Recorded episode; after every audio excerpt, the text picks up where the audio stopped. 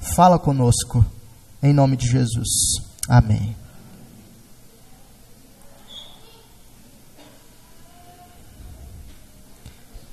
A melhor maneira de você usar um produto é sabendo para que, que ele serve, para que, que ele existe.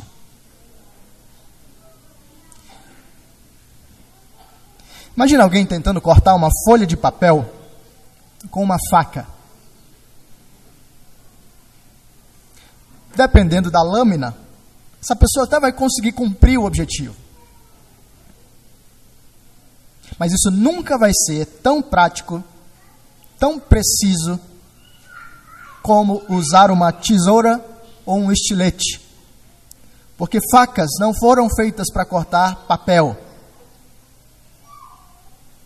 Até mesmo para diferentes tipos de alimentos existem diferentes tipos de facas. A melhor maneira de você usar um produto é saber para que, que ele existe. As nossas crianças não são meros produtos para nós usarmos.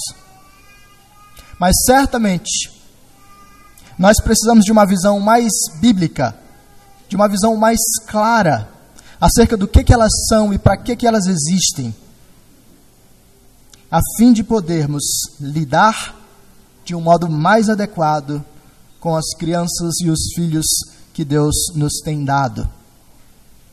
Por vezes nós somos aqueles que estão tentando cortar papel com faca e estamos respondendo e agindo para com os nossos filhos de modos errados, pela falta de clareza e de uma compreensão adequada dos objetivos de Deus ao abençoar a nossa família com crianças. Nós precisamos abrir os nossos olhos para a visão que Deus proporciona para a gente, que Deus apresenta para a gente, para que nós tenhamos uma experiência e uma realidade mais viva, mais bela, mais significativa e mais frutífera na vida familiar e na vida da igreja também. E o Salmo 127 é uma grande ajuda para a gente nesse ponto. Se você tem uma memória boa, nós já vimos o Salmo 127 aqui na igreja, ou pelo menos uma parte dele. Nesse ano eu já expus a primeira parte do Salmo 127, falando sobre o sono e como o nosso sono reflete a nossa espiritualidade. E na ocasião, basicamente, a gente descreveu e enfatizou essa declaração final do versículo 2 que diz: Aos seus amados ele o dá enquanto dormem, percebendo como Deus providencia descanso real para aqueles que consideram a beleza da graça encaminhando a nossa vida. Mas é preciso voltar a perceber o Salmo 127 em outras nuances. O Salmo 127 é um dos cânticos de peregrinação. É uma daquelas músicas que o povo de Deus cantava enquanto viajava. Uma das ocasiões era quando as pessoas tinham que sair das suas cidades para ir até Jerusalém adorar no templo. E enquanto elas seguiam o trajeto, elas tinham de enfrentar uma série de desafios. Elas tinham de ficar pensando, por exemplo, na sua cidade e na sua casa que ficou para trás. E agora? O que, que vai ser? Será que está tudo seguro ali? Elas tinham que pensar no que estava acontecendo durante o trajeto em si. Como é que vai ser a nossa viagem? Estaremos protegidos de ladrões? Estaremos protegidos de outros riscos que possam acontecer? Teremos provisão suficiente para todo o percurso? Elas tinham de lidar com a expectativa daquilo que haveria de acontecer. Como é que vai ser quando a gente chegar lá em Jerusalém? Será que vai estar tudo certo? E diante de tantos riscos, de tantas possibilidades, diante de um coração que poderia crescer em ansiedade, os cânticos de peregrinação serviam para lembrar o povo daquelas verdades mais preciosas que poderia trazer paz e descanso enquanto eles seguiam o seu trajeto. E de fato, isso é um resumo da vida cristã, né? Nós somos peregrinos e forasteiros, experimentando os desafios do trajeto e precisamos continuamente ser lembrados das verdades eternas que trazem descanso ao nosso coração. O Salmo 127 é atribuído a Salomão. E a gente não tem razões para duvidar disso. E sendo verdade, então, esse é um dos dois salmos escritos por Salomão. O outro é o Salmo 72. E é coerente é, que seja de Salomão por causa dessas descrições é, de em vão ou inútil que ressoam ou que ecoam um pouco da temática discutida lá em Eclesiastes. Um homem sábio escreveu sobre algo profundamente simples e direto que se conecta com a nossa experiência. O tema fundamental do Salmo 127 é a graça de Deus que sustenta a vida humana. A graça de Deus se sobrepõe ao esforço humano. E a estrutura do salmo é muito simples. Nós temos basicamente dois blocos. Versículos 1 e 2 nós temos a graça de Deus sustentando a vida humana no trabalho. Se o Senhor não edificar a casa, em vão trabalham os que a edificam. Se o Senhor não guardar a cidade, em vão vigia a sentinela. Será inútil levantar de madrugada, dormir tarde, comer o pão que conseguiram com tanto esforço. Aos seus amados ele o dá enquanto dormem. O primeiro bloco nos diz que o nosso esforço para a provisão, o nosso esforço no trabalho, sem a graça do Senhor é inútil. Por isso, a graça do Senhor providencia para nós enquanto nós cumprimos as nossas responsabilidades uh, no mundo. Mas há um segundo bloco. E esse segundo bloco está do versículo 3 ao versículo 5. E a ênfase agora está em como a graça de Deus sustenta a família. Ele nos diz: herança do Senhor são os filhos o fruto do ventre seu galardão. Como flechas na mão do guerreiro, assim são os filhos da sua mocidade. Feliz o homem que enche deles a sua aljava, não será envergonhado quando enfrentar os seus inimigos no tribunal. Talvez em uma leitura apressada a gente olhe para esse salmo e para esses dois blocos e tente uh, perceber uma conexão, mas encontre dificuldades. O que, que tem a ver? Deus começa falando de é, edificar a casa, guardar a cidade, é, dormir tarde. O que, que isso tem a ver com filhos, herança do Senhor? Qual é a relação entre essas duas coisas? Aquilo que unifica o salmo é a mensagem fundamental de que a graça do Senhor sustenta a vida humana. A graça do Senhor sustenta, nos sustenta no trabalho, a graça do Senhor nos sustenta na família. Nós já expusemos a primeira parte dessa estrutura e agora eu quero convidá-lo a meditar sobre essa segunda parte, versículos 3 a 5. Porque aqui o salmista nos ajuda a perceber como é que a graça de Deus sustenta a nossa casa, o nosso lar, a nossa família. E Salomão decide falar disso, tocando especialmente a figura dos filhos nesse clima aqui ainda de Dia das Crianças ou de Dia da Criança Presbiteriana, eu quero convidar você a considerar as descrições bíblicas, as descrições fundamentais do Senhor acerca do que são as crianças e de para que, que elas existem. Para que isso possa purificar os nossos olhos e a nossa compreensão, para que isso possa reorientar as nossas percepções e as nossas posturas, para que isso possa produzir vidas transformadas uh, aqui nessa igreja e certamente também no nosso lar. A graça de Deus sustenta a nossa família. A graça de Deus sustenta a nossa família por meio dos filhos. E nós temos basicamente duas descrições fundamentais que precisam ser observadas por nós aqui. O que, que são os filhos? O que, que são as crianças? E para que, que elas servem? Para que, que elas existem? O Salmo nos diz duas coisas fundamentais. Os filhos são presentes de Deus, os filhos são presentes e os filhos são flechas. Os filhos, os filhos são presentes e os filhos são flechas. O que, que isso significa? Vamos dar uma olhadinha aqui. Primeiro, os filhos são presentes. O salmista aqui usa duas palavras: a palavra herança e a palavra galardão, que também pode ser traduzida como recompensa ou como salário. A NVI traduziu como recompensa, a nossa versão traduziu como galardão. A ênfase fundamental aqui é que os filhos são um presente da parte de Deus para a família. Ao perceber essa imagem de um presente doado pelo Senhor,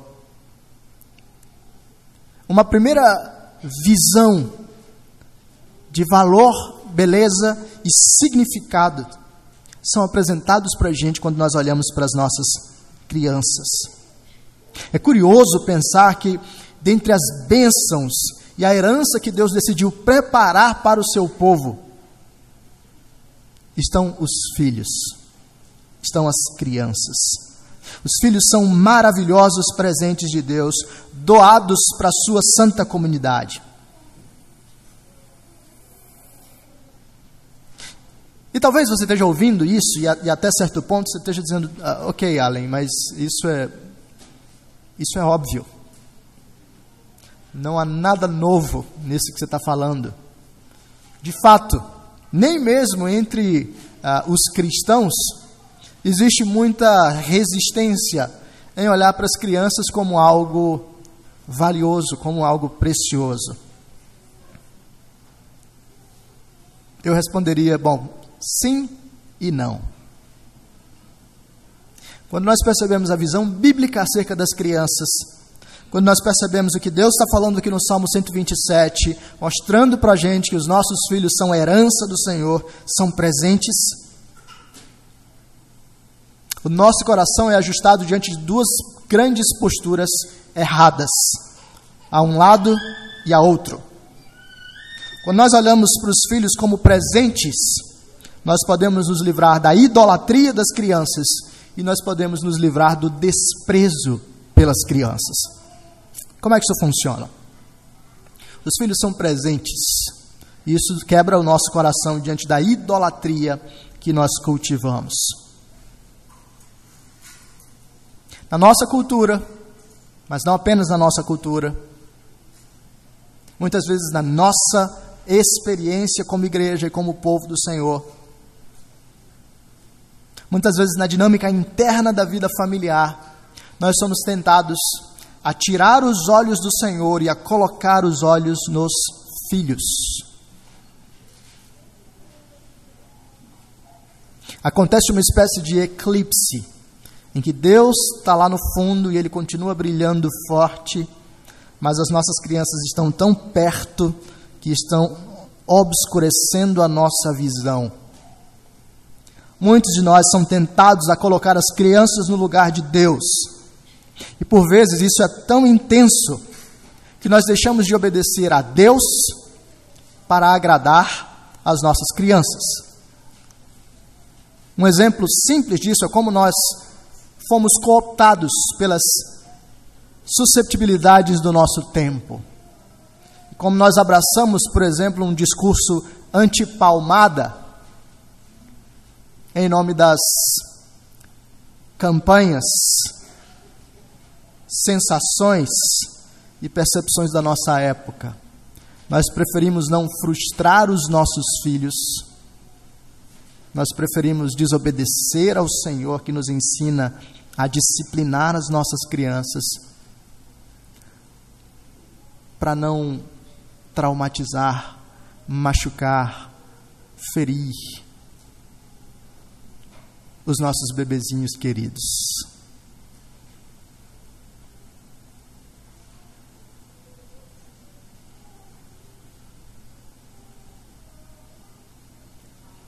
Nós negociamos o nosso tempo de devoção diária e de culto doméstico, porque nós não queremos chatear, enfadar as nossas crianças.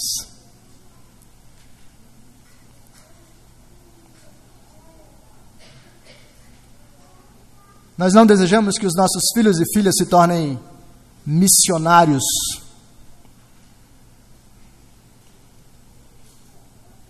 Porque nós queremos que eles tenham conforto na vida. E em tudo isso nós colocamos os nossos filhos como a joia mais preciosa acima do Senhor, da Sua palavra e da Sua vontade. Para alguns de nós, inclusive, o clamor pode ser semelhante àquele de Raquel, falando ao seu marido: Dá-me filhos ou eu morrerei.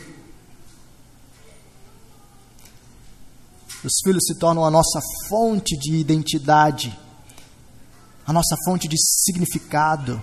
Quem sou eu? Eu sou o pai de Matias, eu sou o pai da Lúcia. Ou quem sou eu? Eu sou aquele que ainda não pôde ter um filho. A minha identidade é formada em torno daquilo que eu tenho ou daquilo que eu não tenho em relação à criança mas não apenas identidade. Nós usamos os nossos filhos também como a nossa fonte de sentido. Para que, que eu existo na vida?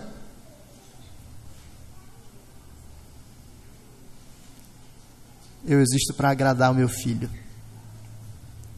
Por vezes os nossos casamentos experimentam esse baque, não é? Quando nós deixamos de honrar a Deus, amando o nosso cônjuge em primeiro lugar, para que os nossos filhos sejam honrados e amados dentro de uma estrutura saudável familiar e nós subvertemos a ordem colocando nossos filhos como mais importantes do que o nosso cônjuge. Nós desonramos a Deus porque idolatramos nossas crianças. Nós transformamos os nossos filhos em fonte de identidade, em fonte de sentido. Nós transformamos os nossos filhos em fonte de segurança. Eu me sinto bem enquanto meu filho estiver debaixo das minhas asas. E nós mimamos os nossos homens e as nossas mulheres, tornando cada vez mais difícil que eles assumam responsabilidade na vida, que eles se casem cedo, que eles comecem a vida de casados de baixo, porque nós queremos que eles comecemos, que eles comecem no mínimo com um apartamento de 200 metros quadrados,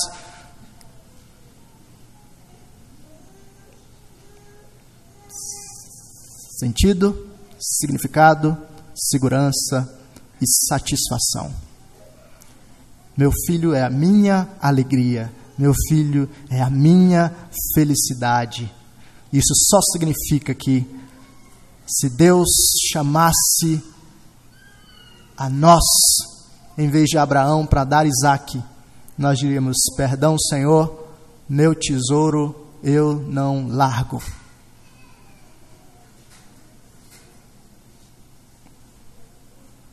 Mas se nós entendemos que os filhos são presentes do Senhor, isso trata o nosso coração para percebermos que eles pertencem fundamentalmente ao Senhor e que os filhos cumprem um papel de nos fazer olhar para o Senhor que nos deu o presente.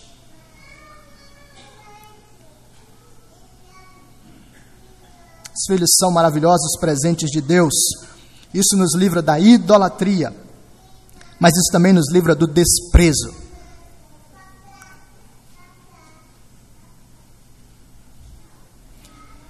Entre as gerações mais jovens, o desejo de ter filhos ainda pode existir, mas as estatísticas são muito claras. Por exemplo, em 2018 saiu um relatório chamado Situação da População Mundial. Esse relatório foi produzido pelo Fundo de Populações das Nações Unidas. E ele revelou a taxa de fecundidade no Brasil. E a descrição foi: a taxa de fecundidade no Brasil cai cada vez mais. A taxa de fecundidade no Brasil em 2018 passou a ser de 1,7. E isso implica que ela está abaixo do nível de reposição populacional, que é de 2,2. Isso significa que a população envelhece e que não há uma reposição, uma substituição, vamos dizer assim, adequada. Isso significa que nós teremos cada vez mais e mais problemas com previdência. Mas isso significa que nós estamos olhando para as crianças e para os filhos cada vez com menos desejo de tê-los na nossa casa. Na faixa mais pobre, a taxa de fecundidade caiu de 3,45, quase 3 filhos e meio, para 2,9 filhos por mulher. Na faixa mais rica, mais educada, a, taxa caiu de, a taxa caiu de 1, um, um filho e meio, mais ou menos, para 1,18.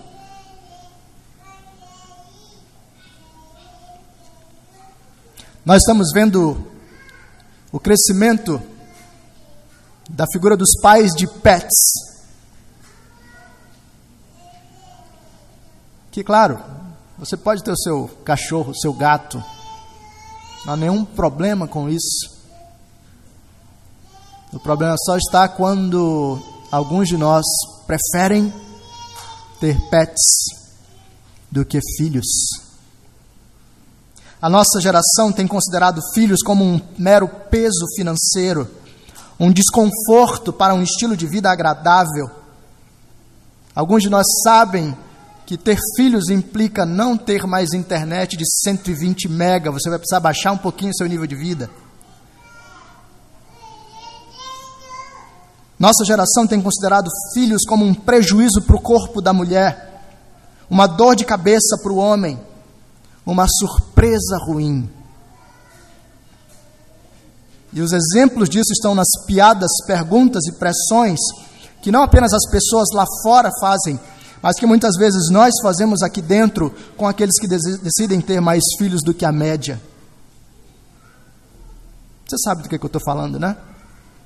Fulano aparece com dois filhos, ou anunciou que está grávida do terceiro e começam as perguntas: Ah, vocês não têm televisão em casa?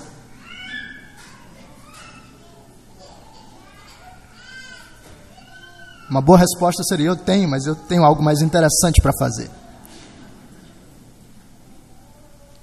Ou alguém pergunta, talvez até com aquele tom caridoso de alguém preocupado: gente, vocês não estão se protegendo.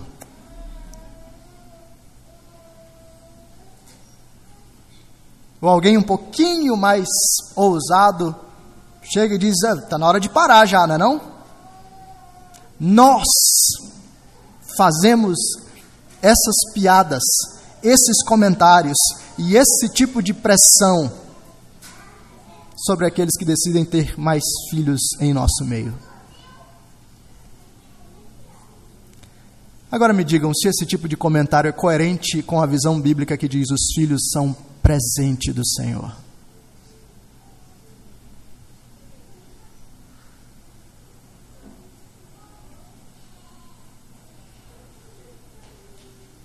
Os filhos são herança do Senhor, o fruto do ventre, o seu galardão. Aquilo que você considera como mera falta de televisão em casa é uma grandiosa herança do Senhor dada para a família.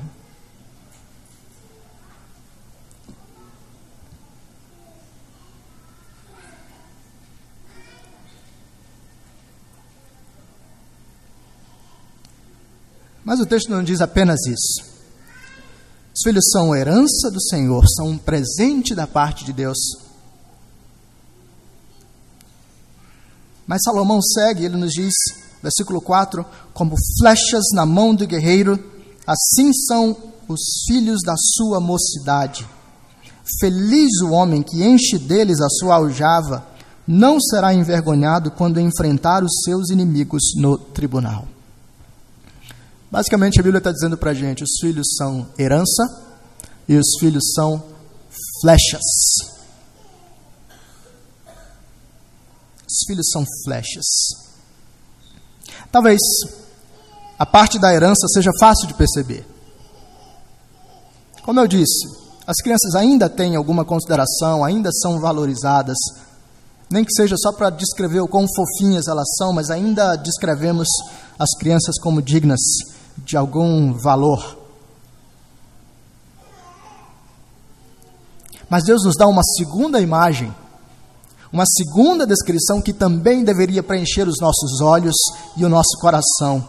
Os filhos são flechas dadas pelo Senhor para nós.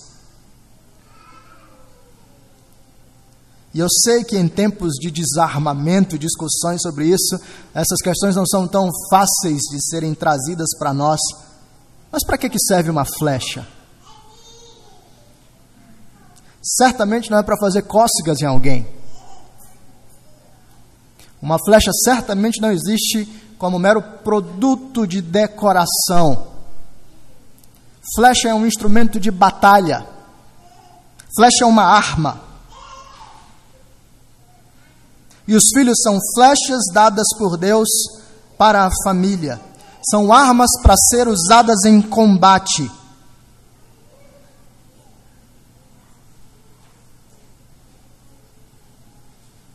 O salmista nos ajuda a perceber isso mais claramente.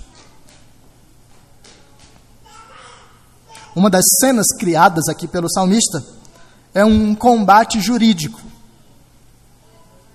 Então, na sua versão, deve ter a descrição uh, dos, dos, inimigos à porta, versículo 5, né? Feliz o homem que enche deles a sua aljava, não será envergonhado quando pleitear com os inimigos à porta. Então, o que, que é isso? A nova Almeida atualizada traz: não será envergonhado quando enfrentar os seus inimigos no tribunal. E a imagem é essa. As discussões jurídicas, o tribunal funcionava à porta da cidade no mundo antigo. Então alguém poderia trazer uma questão de ordem jurídica. Alguém poderia ter acusado você de ter feito alguma coisa ruim. Alguém poderia levantar uma queixa, alguma reclamação contra algo que você fez ou contra a sua própria honra. Quais serão os instrumentos que você tem de batalha nesse campo, nesse aspecto jurídico? Um dos elementos que Salomão apresenta para a gente é a figura dos filhos. Um homem com muitos filhos terá muitas testemunhas em seu favor. Um homem com muitos filhos terá instrumentos de defesa da sua honra, da sua vida, do seu caráter e dos seus atos. Um homem com muitos filhos terá uma manifestação pública diante da sociedade de quem ele é e daquilo que ele tem feito. A prática, o caráter e a vida dos filhos poderão apontar em grande medida para a vida, para o caráter e para as, práticas do seu próprio pai. Os filhos são flechas na batalha pela proteção da vida familiar.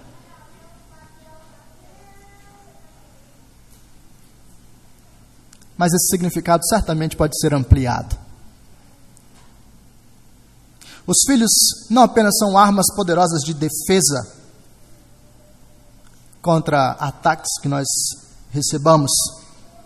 Mas os filhos são armas poderosas de ataque no meio cultural. Os filhos são flechas que Deus nos dá. Cada filho criado é um novo produtor de cultura. Já parou para pensar sobre isso? Cada par de perninhas e pezinhos correndo na sala da sua casa será dentro de algumas décadas um professor, um advogado, um juiz, um youtuber, se você ainda considerar isso uma profissão. Será alguém que atuará no meio da cultura, produzindo algo, transformando realidades, criando horizontes de possibilidade você tem uma flechinha que está começando a ser formada e que daqui a algumas décadas estará solta no mundo para transformar a cultura, para impactar a cultura de alguma forma. Cada filho é um novo produtor de cultura, um instrumento usado por Deus para cumprir o mandato cultural, para produzir pequenas transformações no mundo para a glória de Deus.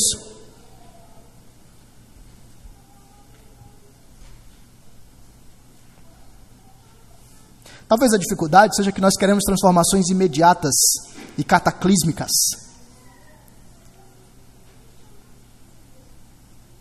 Mas talvez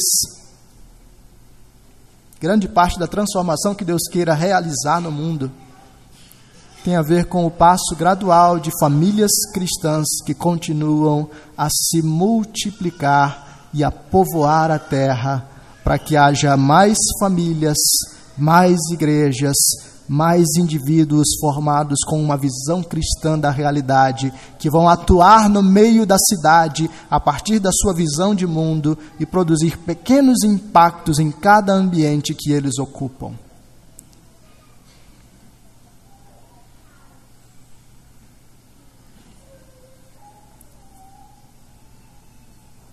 Os filhos são flechas. Flechas na mão do guerreiro.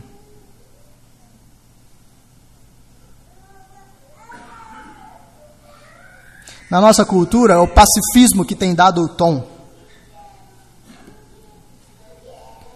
Nós temos cada vez mais uma linguagem eufemística e efeminada. Nós desprezamos imagens e expressões um pouco mais brutas e diretas. É verdade que existe um movimento pendular, né? Por um lado, nós temos a figura dos bolsonaristas que querem sair chutando balde, mas em grande medida nós temos o, outro, o pêndulo funcionando para o outro lado, de pessoas criticando qualquer expressão de assertividade, de dureza, de batalha. Mas a Bíblia não está preocupada com, essa, preocupada com essa nossa discussão cultural, se você é Bolsonaro ou não. A Bíblia está simplesmente apresentando o fato de que nós estamos em algum tipo de batalha e que os nossos filhos são instrumentos da batalha. Você já pensou nas suas crianças como armas?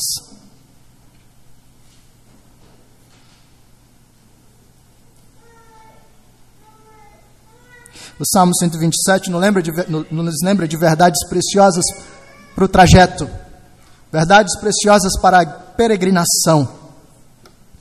Ele nos diz que a nossa vida é sustentada pela graça do Senhor. O nosso trabalho só é valorizado porque Deus está trabalhando. E a nossa família só é sustentada porque Deus está provendo.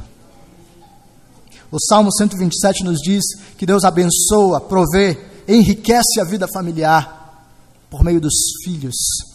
E esses filhos são um grande presente do Senhor. E esses filhos são flechas. O que, é que isso fala para mim e para você? Como é que nós podemos olhar para esse material, para essas verdades e transformar isso em visões e práticas transformadas na vida. Talvez a pergunta primeira que nós devamos fazer é: nós temos cultivado uma visão dos nossos filhos e das nossas crianças como bênção do Senhor? Temos cultivado a nossa percepção das crianças como herança de Deus? Veja, eu não estou falando aqui de romantizar as crianças. A Bíblia não romantiza. As crianças são pecadoras. As crianças são difíceis. As crianças trazem desconforto em muitos aspectos da vida.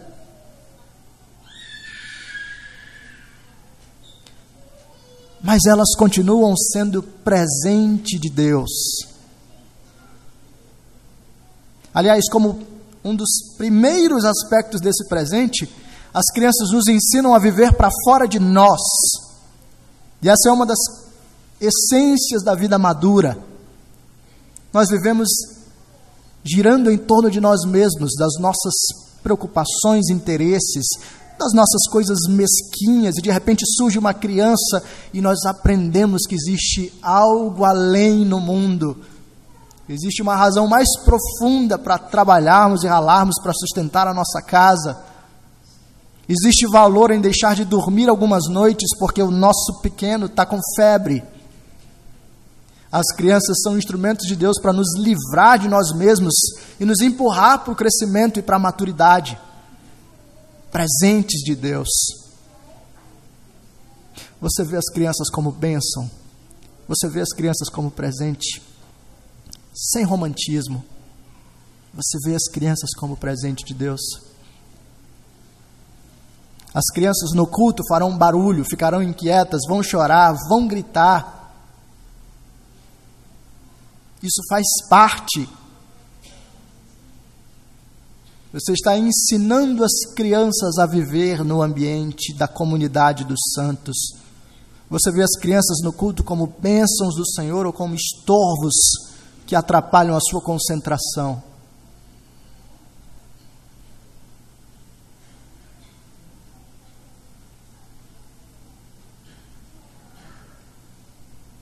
Você idolatra as crianças? Você é do tipo que diz, Senhor, guarda o meu filho ou me dá um filho, senão eu vou morrer?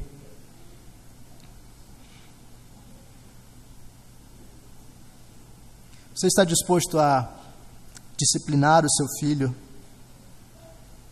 e a frustrar o seu filho para que a vontade dele seja educada, para que o coração dele seja direcionado para o Senhor?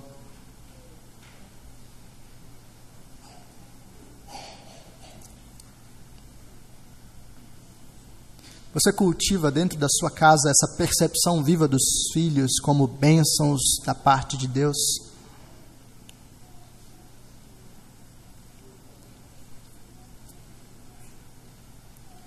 E quanto às flechas? Você olha para os seus filhos como flechas? Você está treinando os seus filhos, afiando a flecha?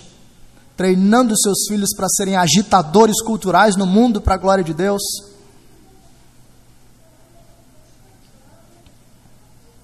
Você está treinando seus filhos para amar a Deus e para serem os adolescentes e os jovens que vão questionar o status quo.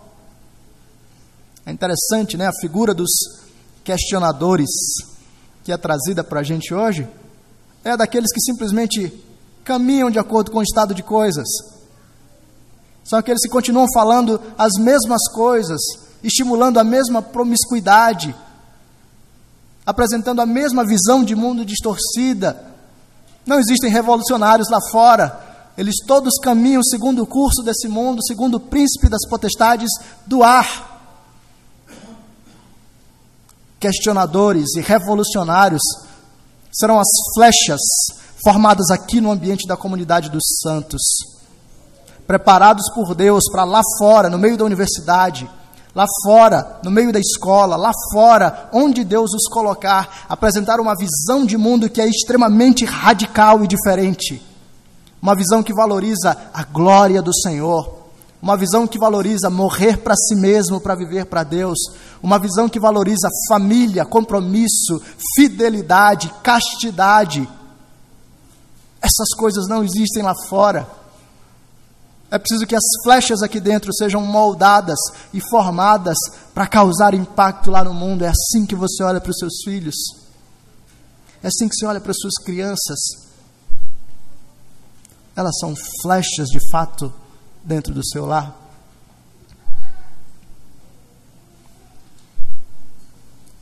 Essa é a percepção que Deus nos apresenta. E esse é o chamado que Deus nos apresenta também.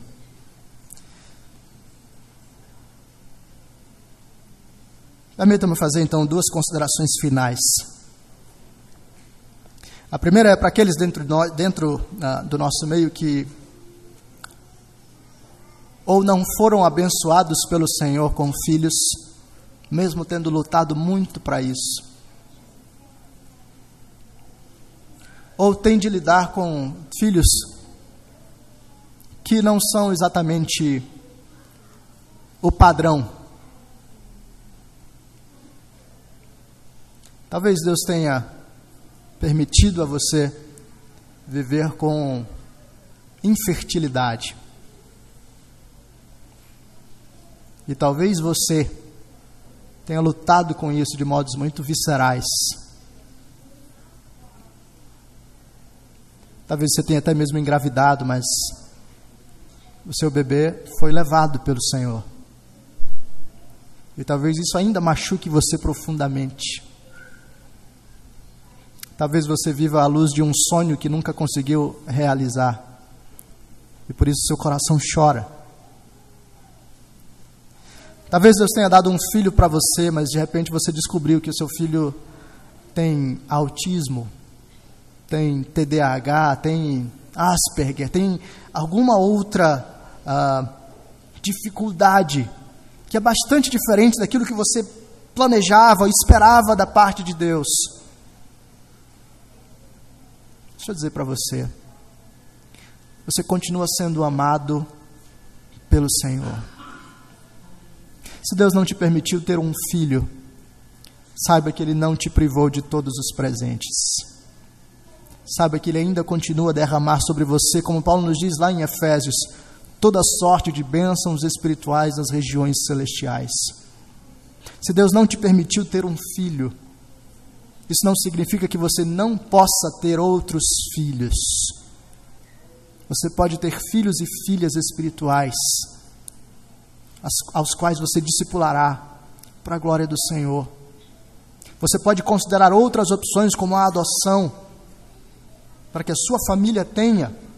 Mas se a, ao final de tudo isso, Deus tiver eh, restringido a sua família a você e ao seu marido, a você e a sua esposa, saiba que Deus ainda se alegra com a sua casa e com a sua família, que Deus continua abençoando, guiando e direcionando você e que Deus derramará presentes e bênçãos sobre a sua casa do seu modo.